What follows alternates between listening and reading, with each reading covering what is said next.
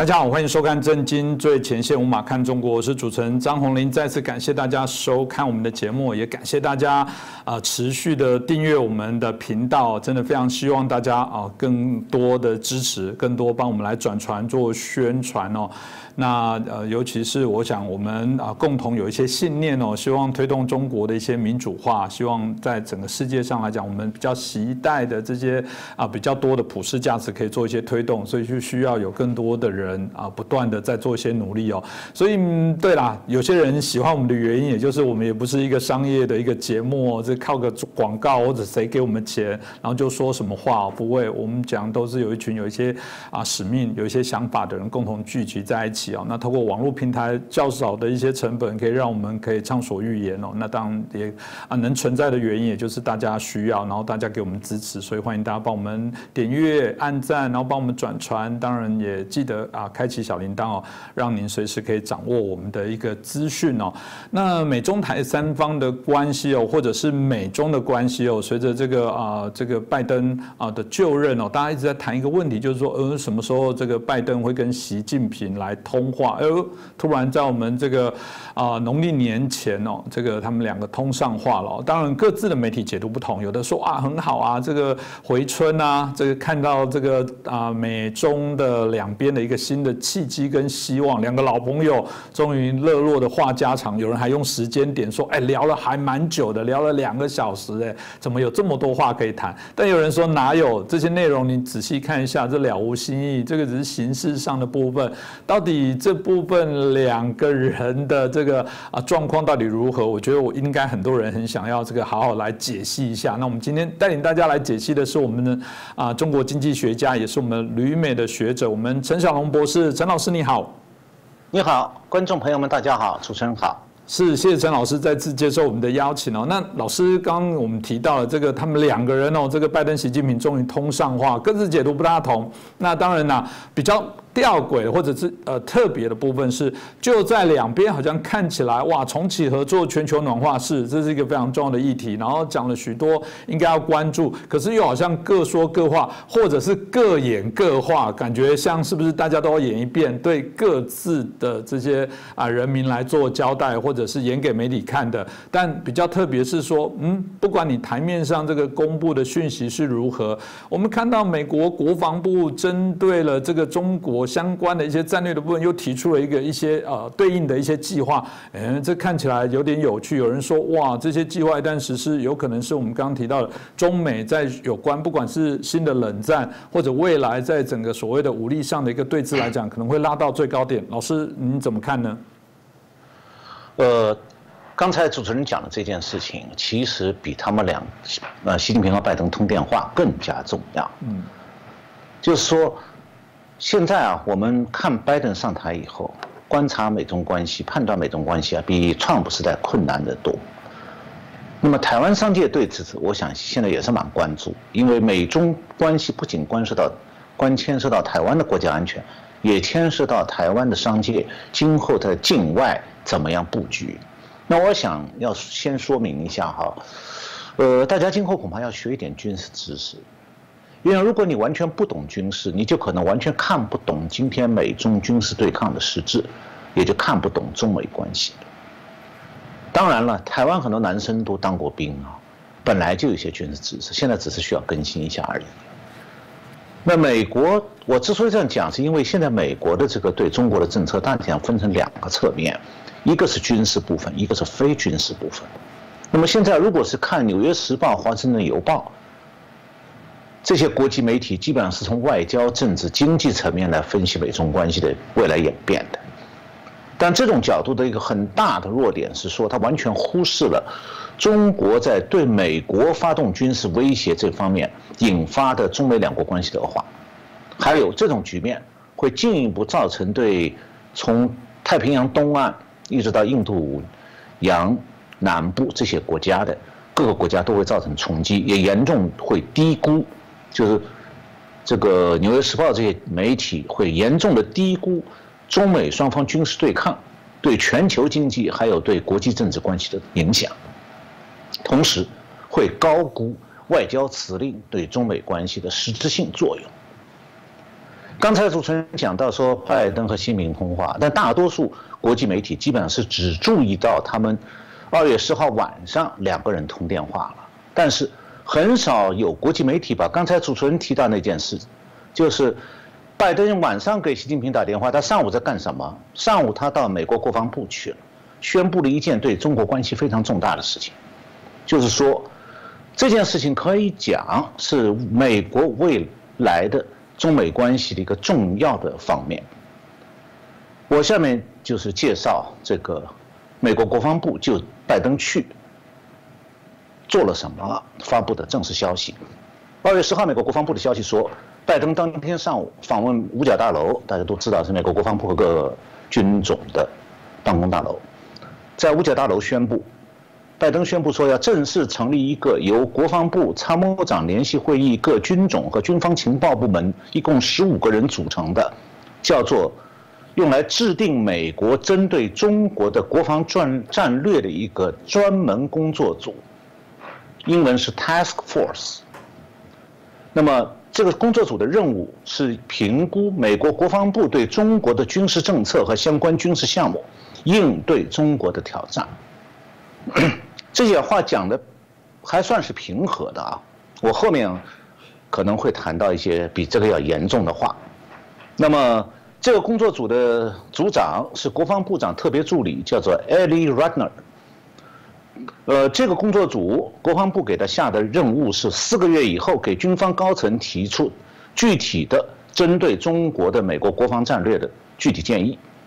那么我需要说明一下，这是美国历史上第一次。紧急成立这样的针对中共的军事战略研讨组，这不是做图上演习啊，那是一个全盘的、通盘的考量。那美国国防部这个消息说呢，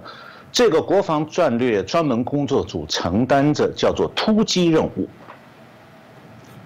这个国防部部长，美国国防部部长和副部长认为呢，中国是美国的渐进威胁。Pacing threat，然后中国正试图推翻现存的按国际规则形成的印太地区秩序架构，并使用所有手段，企图让这一地区的各国臣服。那么，这个专门工作组的任务是检视美国的军事战略、军队运用方式、技术应用、军力配置、部队管理以及情报方面的最高优先目标。同时要评估美国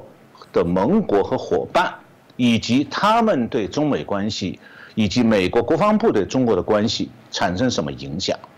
那么这个研究组也要和美国政府的各个部门、各个部会保持沟通。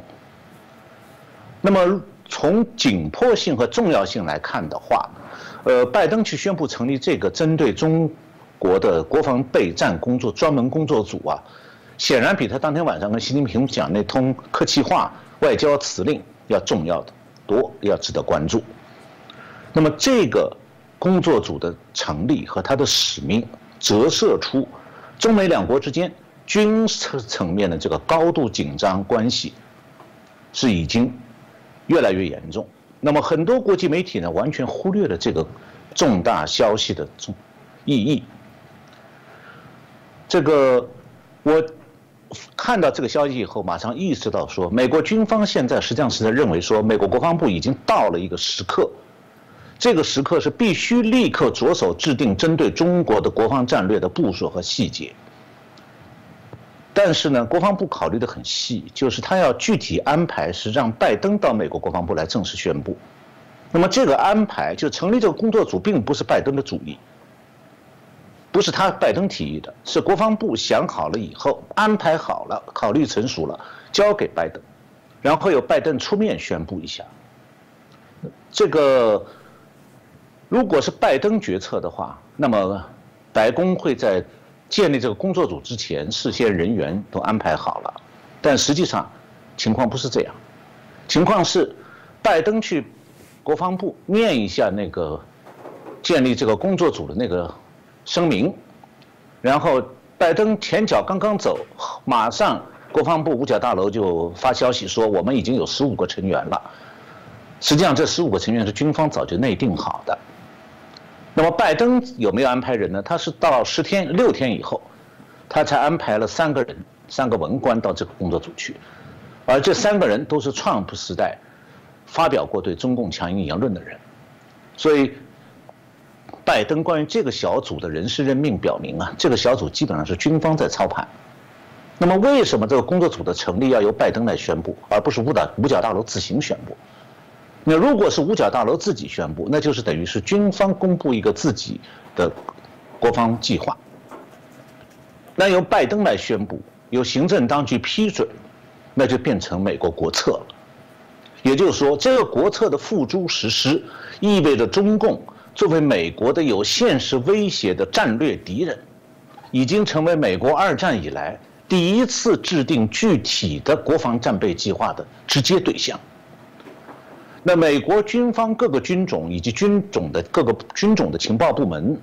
还有国防部，还有其他文职的情报部门都要参与其中，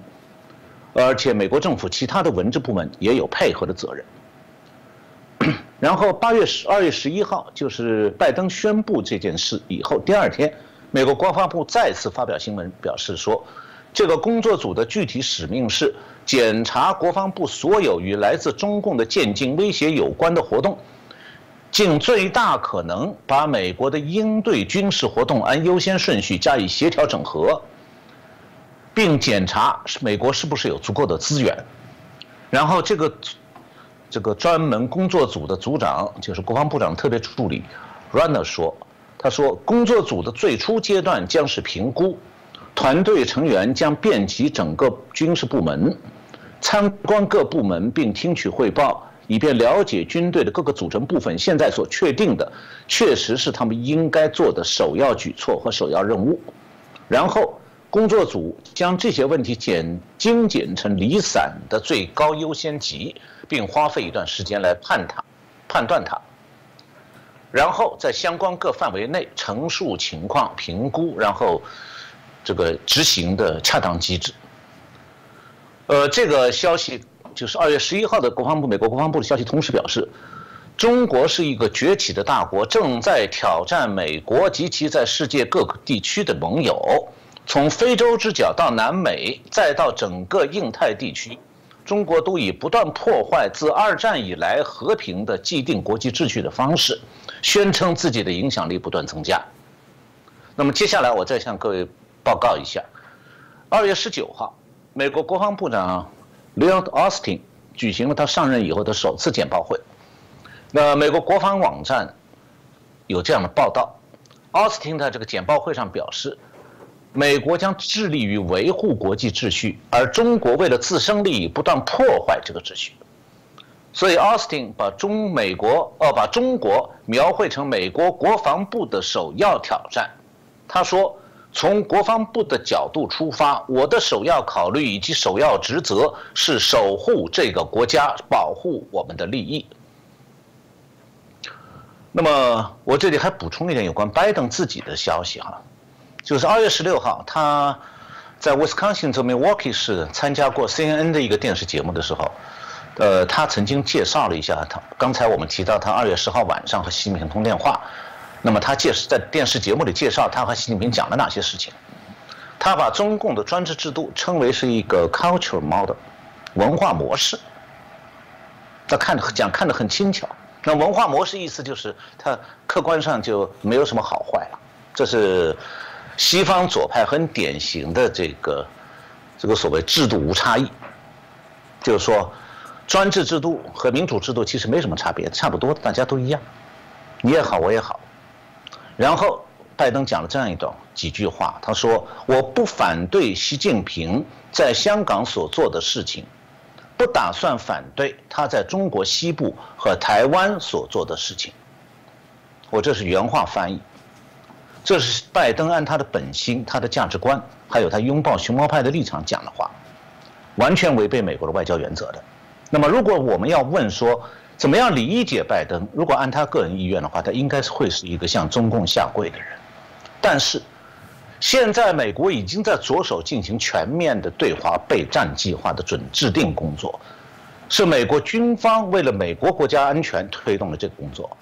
那么，虽然美国的媒体因为这种局面不符合他们政治正确派的口味，所以不太愿意强做报道。但这个事情毕竟事关重大，它标志着美国历史上首次对共产党大国的全面军事威胁展开了作战部署。那这对两国的未来、中美关系的未来以及经济政治的影响会相当深远。所以，不管拜登个人对中美冷战的态度怎么样，他只能国防第一。那么讲到这里呢，我觉得还是可以提一句，就习近平也在这件事情上被敲了一闷棍。他在和拜登通话之前，美国国防部发布的消息已经公布了，所以他可能刚刚得到拜登上午去国防部办了件什么事情。但是呢，有趣的是，他们两个通话的时候。对这一件美国成立对华战备工作组这件事情是比外交活动更重要的大事，两个人都一字不提。那拜登不提呢，很自然他不想当面打脸嘛。那习近平也没有提抗议，很可能他当时还没有反应过来，不知道怎么样评估美国这件事情。看来中共对美国决定成立这个战备工作组啊，还是觉得很难看的，尤其不想让国内的民众知道。所以呢，美国这个对华战备工作组工作了两个星期以后，中共的媒体才低调报道这个消息。那么，中共的外交部和国防部，尽管他们经常讲他们是战狼，但是对这件事情到现在一声不吭，从来没表示过抗议。那么，我最近两年呢一直在研究美苏冷战，原因是我希望他从当中啊找到一些线索，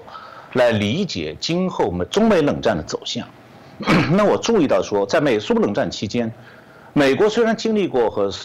和这个这个一个是朝鲜战争，一个越南战争，这两场战争都苏联和中共都参加了，还有呢，也经历过和苏联的古巴导弹危机，那么也在欧洲和苏联长期对峙，但是那个都是 在第三国战场上两军对垒，美国以前从来没有考虑过美国和苏联之间。会进入全面战争状态，也就是所谓的世界大战。所以呢，美国从来没有制定过针对苏联的全面的国防备战计划。美国当时在苏美冷战时期，只有亚洲战场的作战计划，就是朝鲜战争、越南战争，它有一点计划；还有在欧洲战场，它有防御方案。另外，在太空，它有这个弹道导弹和星球大战这方面的军备竞赛。但是，美国没有和苏联全面开战的国防战备计划。但是，现在美国对中国有了。美国成立这个对华备战区工作组，首先就代表着中美冷战进一步公开化。其次，美国这个安排表明，与到一月底的中美双方军事对抗的情况相比，二月份中美冷战又开升级了。那么更进一步看，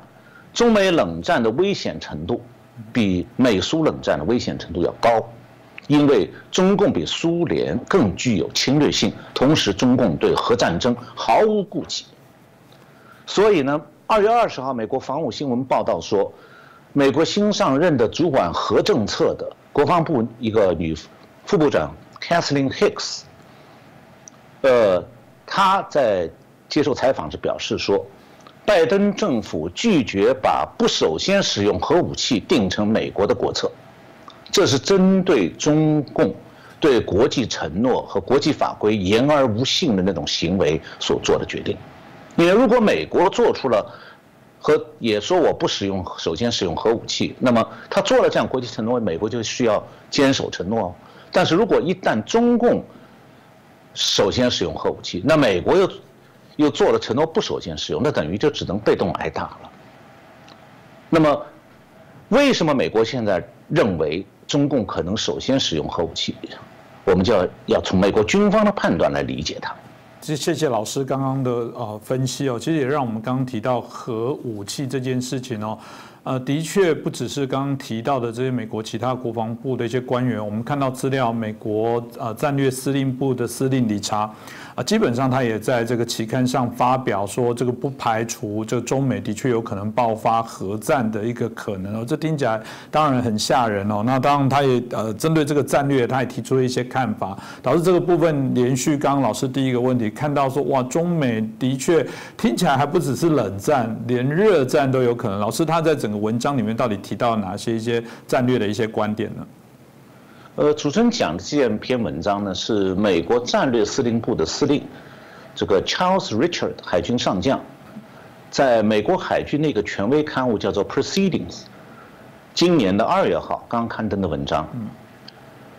他在文章里基本上一个观点就是说，美国与中国爆发核战争存在真实可能。那我先介绍一下美国战略司令部。美国的战略司令部是美军的联合作战司令部之一，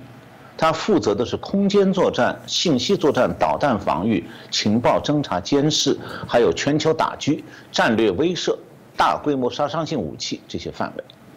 那么，它是一九九二年建立的，就是美苏冷战结束以后建立的。它原来的前身是美苏冷战时期叫做战略空军司令部。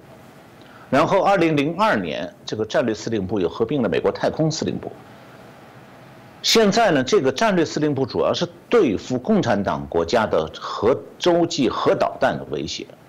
他要对付的是，还有要消灭所有来自共产党大国，像中国或者俄前共产党大国俄罗斯，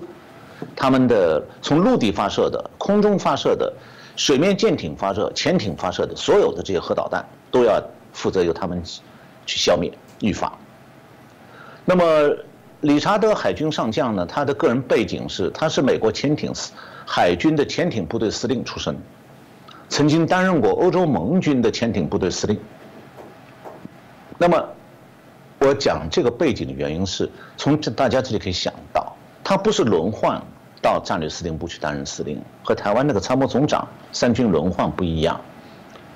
他是海军上将。潜艇部队司令出身，现在派他去当战略司令部的司令，而不是派空军上将去，说明呢，美国现在最关心的不是中共从陆地上或者空中发射的导弹，他最关心的是中共的战略核潜艇对美国的威胁，那是可能美国认为是最真实的威胁。那么他提到呢，这个实际上有一个大问题，就是美国的导弹防御系统啊。以前主要是防御来自俄罗斯的导核导弹威胁，那么现在美国的整个的国防导弹防御系统要完全重新评估、重新部署。现在对抗中共的战略核潜艇的核导弹威胁，成为美国的重中之重。那么理查德海军上将在文章中指出说。自从苏联解体以来，美国国防部已经不再考虑核危机或者与核大国直接武装冲突的可能性。但是他说，当前的环境不再为我们提供这种奢侈了。当今发生大国危机或者直接武装冲突的潜在风险是深远的，我们必须认真思考。如何与对手竞争并威慑对手，确保我们的盟友，并适当的塑造未来的联合力量？我们现在不是陷入冷战，而是比冷战还严重的威胁。我这里用慢一点速度把他刚才这句话强调性的介绍给大家，就不是陷入冷战。美国战略司令部司令认为，美国现在面临的是比冷战还要严重的威胁，来自于中共。然后，然后他讲说，过去这些年，美国的国防部的重点一直放在反恐上面，但是中国现在已经开始使用武力威胁手段，用从冷战时期以来从来没见过的方式，在积极挑战国际规则和全球的和平。比方说，中国中美冷战期间的网络攻击和太空威胁，都是美苏冷战时期没有见到过的。他们甚至利用全球流行病来推进国家目标。如果任其发展，则会增加大发生大国危机或者冲突的风险。我们必须积极竞争，以制止他们的侵略。如果对他们让步，可能会进一步鼓舞他们。当对手的主动行动成为既定事实后，美国被迫决定了是否要接受这种所谓的新常态，也就是要动用军事力量来恢复现状。那么。这个文章还讲到，理查德海海军上将在文章里写说，中国采取积极行动，挑战民主价值观，并试图塑造全球经济秩序，以造福其国。中国继续在高超音速和先进导弹系统上投入大量资源。他在太空方面的进步，增强了他们的态势感知能力。他在南海建了岛屿，并在岛上放置多种武器系统。解放军的空军和海军部队骚扰美国和盟军的飞机，以及在国际领空和水域行动的部队。中国还继续大力投资它的核能力。随着一种具有核能力的远程轰炸机的建成，其战略性的洲际弹道导弹和超弹道导弹将很快成为三合一。中国正在建造新型陆基道路移动的洲际导弹，为其部队提供了更大的灵活性和能力。它的海军的弹道导弹潜艇每艘可以载十二乘枚远程弹道导弹。预计中国的核武器储备将在未来十年内翻番，甚至可能是现在的三倍或者四倍。下面这段话很重要，他说。理查德·海军上将说：“对中国，我们要重视它的行动，而不是其既定政策。尽管自1960年代以来，中国一直奉行所谓的‘不首先使用核武器’的政策，但是这个政策是随时可能在眨眼间就发生变化。北京一直在扩大核攻击能力，为北京提供了全方位的选择，包括有限的使用核武器和首发打击能力。”美国必须面对中国日益增长的威胁以及它在灰色地带的行动。首先是必须立即采取行动，为未来做好准备。我们必须在危机和冲突中也能保持战略威慑。美国军方必须将以前自己关于美国关于核大战的主要假设，从美苏冷战时期的不可能使用核武器，转变成当前的使用核武器是非常现实的可能性。要并且采取行动来阻止这个现实。其次，当前我们有几种解决竞争威慑的策略和概念，但很少有人提供关于应该如何实现平衡的深刻见解。作为国防部这个部门，我们的明智的做法是，在解决中国侵略的时候，要建立各个军种统一的努力，同时要了解不同军种需要不同的威慑方法，并尽早将这种思想纳入专业军事教育。第三，我们必须重新考虑如何评估战略风险。我们的结论是，与核武器对手的危机或者冲突可能导致核武器使用。美国战略司令部已经着手修订战略威慑失败风险的评估程序。如果阻止威慑失败了，就是说，如果不能够足以有效的威慑中共，那美国将为采取适当行动做好准备。我们还要完善新的威慑政策略，以更好的解决危机和冲突。最后，国防部必须重新设计如何优先考虑未来核武器遏制能力的军品采购。我们在这方面的记录不出色。我们必须追求能够保持优势的能力。我们还必须接受具有核大国能力的挑战，要更好的调整国家的资源和军事准备水平，以确保战略安全。那英文的表达呢和中文的这个表达稍微会有一点差异哈，所以呢就是听起来有时候会觉得重点不是很明清晰的。那我把它归纳一下，就这个美国战略司令部司令理查德海军上将做了三个战略性判断：第一，中共正在持续扩大对美国的核威胁能力；第二，中共不首先使用核武器的承诺不可靠，随时可能被他自己推翻，因此。中共可能对美国首先使用核攻击。第三，美国必须全力备战，防范和遏制中共的核威胁。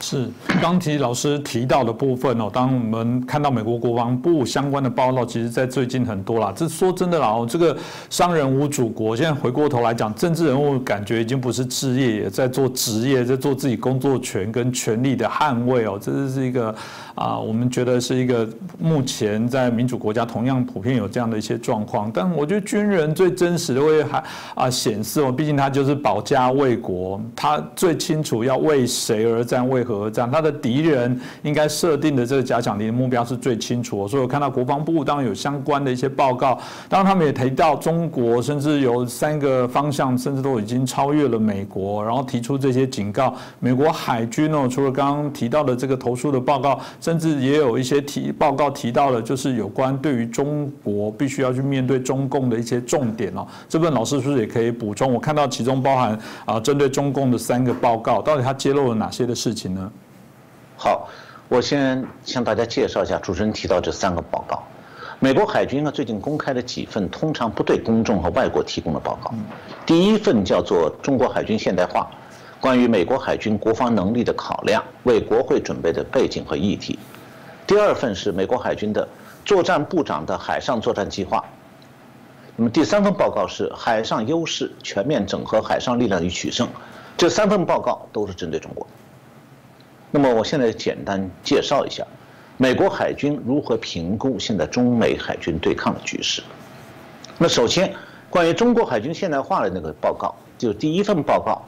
他是这样说的：“他说，在新的大国竞争时代，中国的军事现代化建设，包括海军现代化建设，已经成为美国国防计划和预算考必须考虑的重中之重。从一九九零年代初期到现在，中国海军持续进行了二十五年的现代化，如今已经成为中国近海区域的一支强大的军事力量，并且在更远的海域开展越来越多的行动，包括西太平洋、印度洋和欧洲各地的水域。”中国海军被视为美国海军实现和维持战时对西太平洋海域的控制的一项重大挑战，这是冷战结束以来美国海军面临的第一次挑战。近年来，美国海军采取了许多行动来对抗中国的现代海军现代化。美国海军把它的舰队的更大比例转移到了太平洋。把最有能力的新舰、新军舰和飞机，还有最优秀的人员都分配给太平洋。那么，要不断的在太平洋这些美军舰队上维持和增加训练和演习。再就是与印度太平洋、印度洋太平洋地区的盟国、美国的盟国和这些其他国家的海军接触还有合作。另外，美国在增加海军的未来规模，开发新的军事技术，并获得新的舰。舰船、飞机、无人驾驶车车辆还有武器，同时在开发新的作战概念，比方说，要用海军和海军陆战队联合作战的方式来对抗中国。这个意思我不知道各位听懂了没有？这话的意思讲得很明确，是反登陆作战。台湾应该最清楚这个话的意思了，就是美国海军的陆战队的基地现在在冲绳。它有一个专门的航母舰队，经常在台湾的东北外海。他们要练演练的就是反登陆作战。另外，海军还要未来几年要转向更加分散的这个舰队架构，用小较比较小型的大型战舰、比较大型的小型战舰和无人驾驶车辆的使用，来作为一种新的特征。然后，这个美国。海军的这份中国海军现代化的报告指出，中国的大多数潜艇都是无核动力攻击潜艇，但是中国有少量的核动力攻击潜艇，这个还有少量的核动力弹道导弹潜艇。那么未来几年，核动力攻击潜艇和核动力弹道导弹潜艇的数量会增加。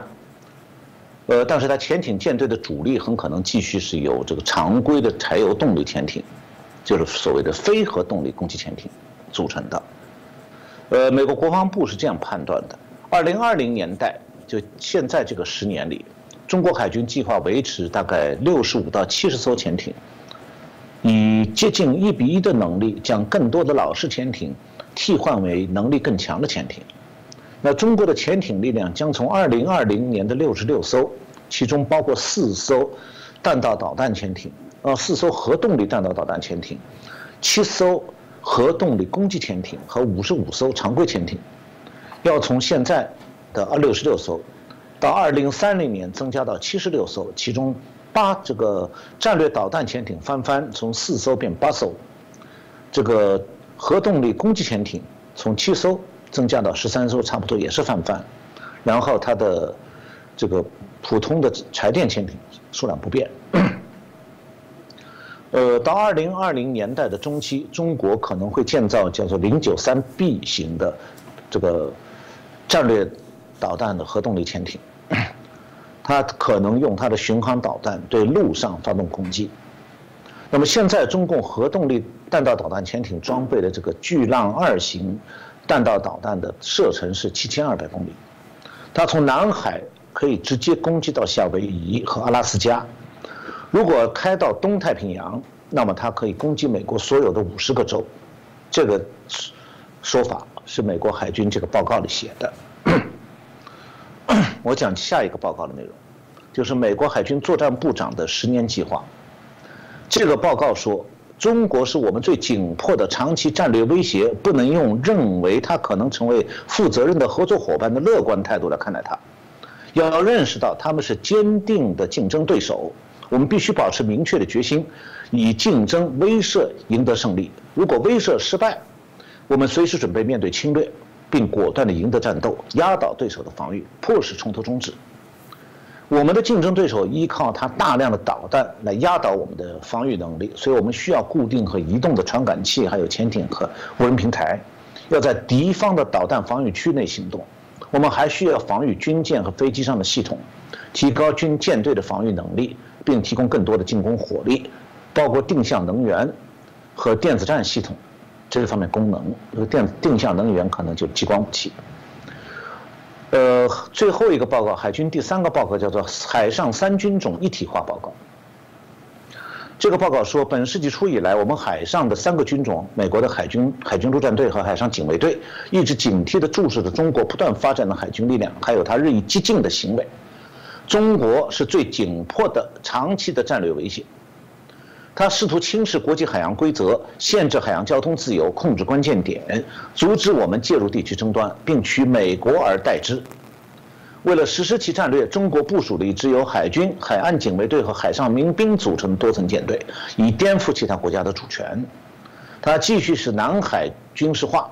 坚持与国际法不符的海上主张，中国还发展了具有核能力的世界上最大的导弹部队，旨在打击关岛和远东地区的美国和盟军。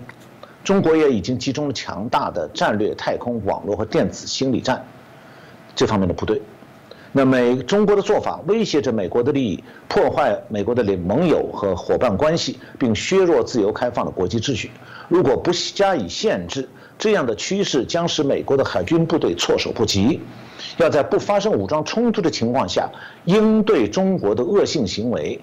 需要有足够的海军能力和海上多军种的整合能力，并要有针对性的应对方案。呃，因为时间关系，我就不多念了哈。那么我就最后介绍一点，中共对美国海军的这三份报告当中，第三份刚才介绍的这个美国三个海军军种的这个。和配合训练和作战的问题，这个报告，中国海南省政府下面隶属有一个叫南海研究院，他是去年十二月二十九号发表一份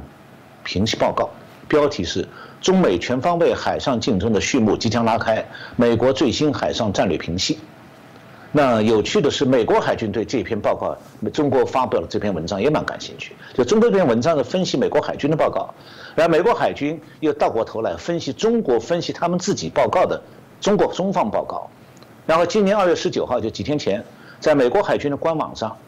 这个他发表一篇翻译的文章，标题叫《中国对美国海军新战略的评估》，这是全文翻译刊登中共这篇文章，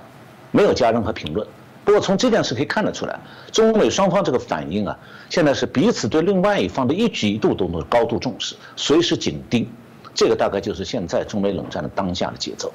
是。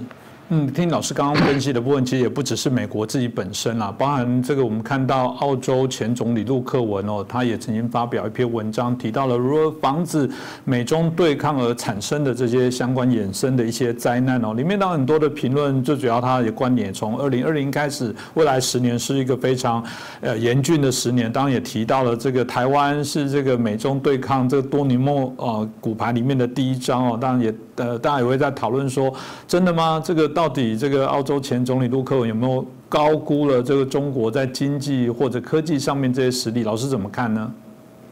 我觉得他倒是没有高估，他他是这么这么说，他陆克文是他的这个中文名字，一个澳大利亚人有一个中文名字，他的英文名字是 Kevin Rudd，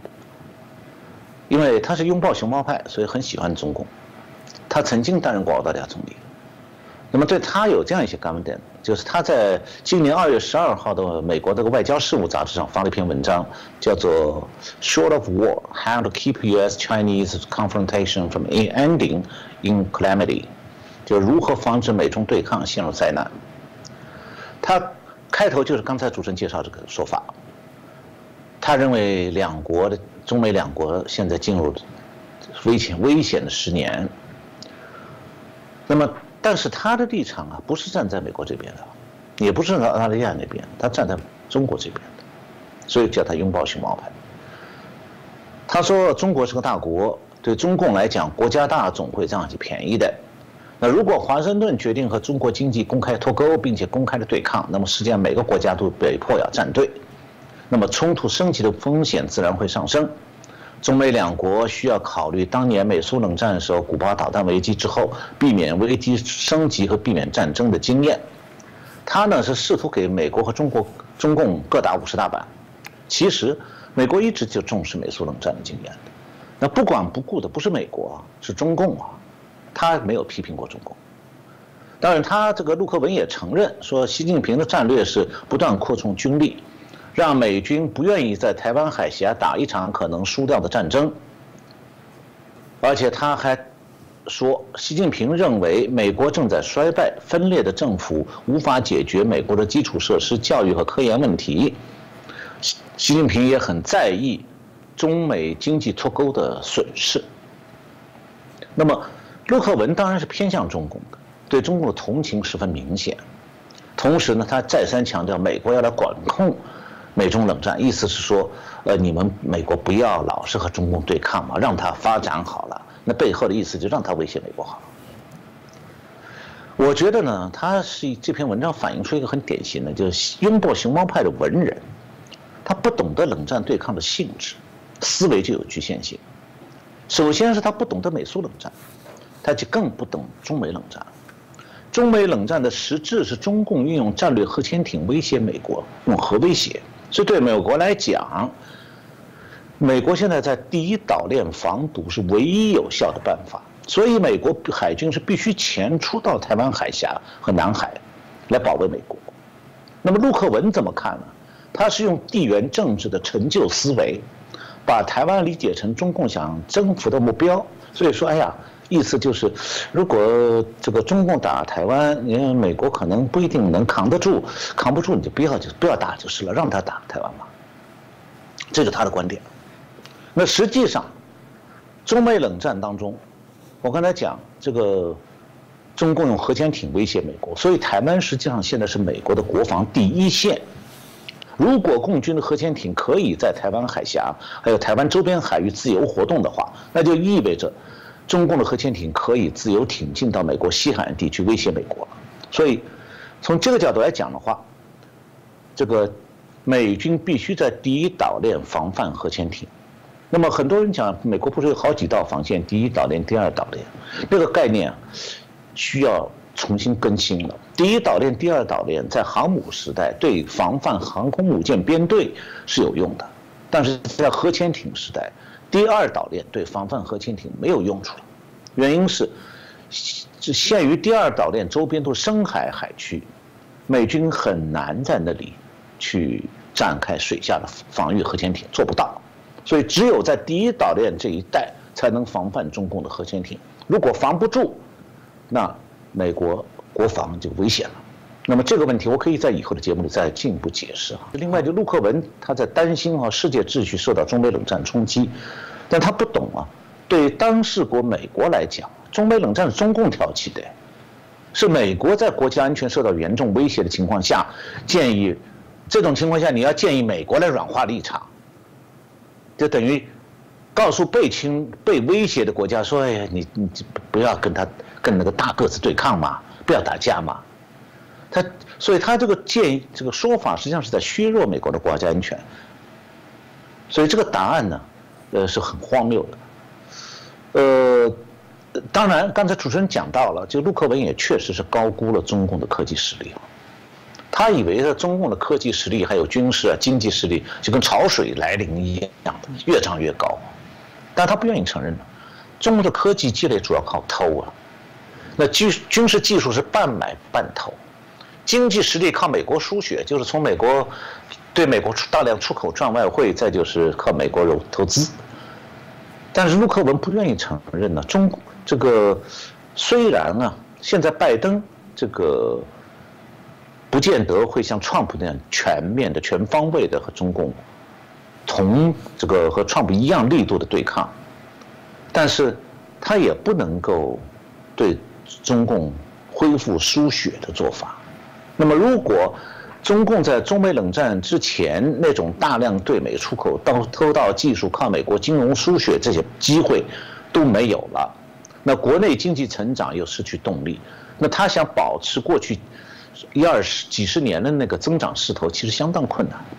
那么中共靠自主研发能超过美国吗？不可能的。就是要懂共产党体制的天然弱点，你才能理解。就是说，共产党体制的天然弱点是科技上可以实行点式突破，就是他把全部资源投到一点上，那是可能突破的，比市场机制下的科技发展。会快一点，但只能是点式突破。要全面赶超这个自由国家的这个技技术水准，那是很难的。那么以后可以再介绍，就是这方面，苏联和中国是有相同的不可克服的困难。谢谢我们今天陈小龙老师，大家非常精彩的这些分析哦，这也难怪很多的观众朋友都说啊，你们要赶快把它加英文的字幕，当然现在应该是软体也可以啦，那也可以呈现。他说赶快让我们这么好的这些评论者哦，把这些内容真的要让美国人知道，因为。到现在，他们还有些人搞不清楚谁对他们才是国家最大的一些威胁哦。这当然也是我们节目的用意哦，也是我们的价值哦。当然也多亏了像陈小龙老师哦，这个这么精彩的、这么重要的啊、清楚的一些分析哦，可以让我们把一些事情看得更清楚哦。所以再次啊，感谢我们陈小龙老师哦啊，对我们今天节目带来的这些解析哦，也让大家更了解一下啊，美中关系现在从整个啊除夕。的对话之后到现在，我们认为啦，私底下的部分的对抗，特别在国防的部分，他们自己所呈现的部分哦，基本上是没有松懈过。当然，内部还是有一些他们不同意见，相互在拉拔，这个还需要我们更坚定的提供他们更正确的啊消息哦，让他们了解，做一个更好的判断。再次感谢我们陈小龙博士哦带来的分析，也感谢大家的收看。谢谢主持人，谢谢各位观众收看，谢谢。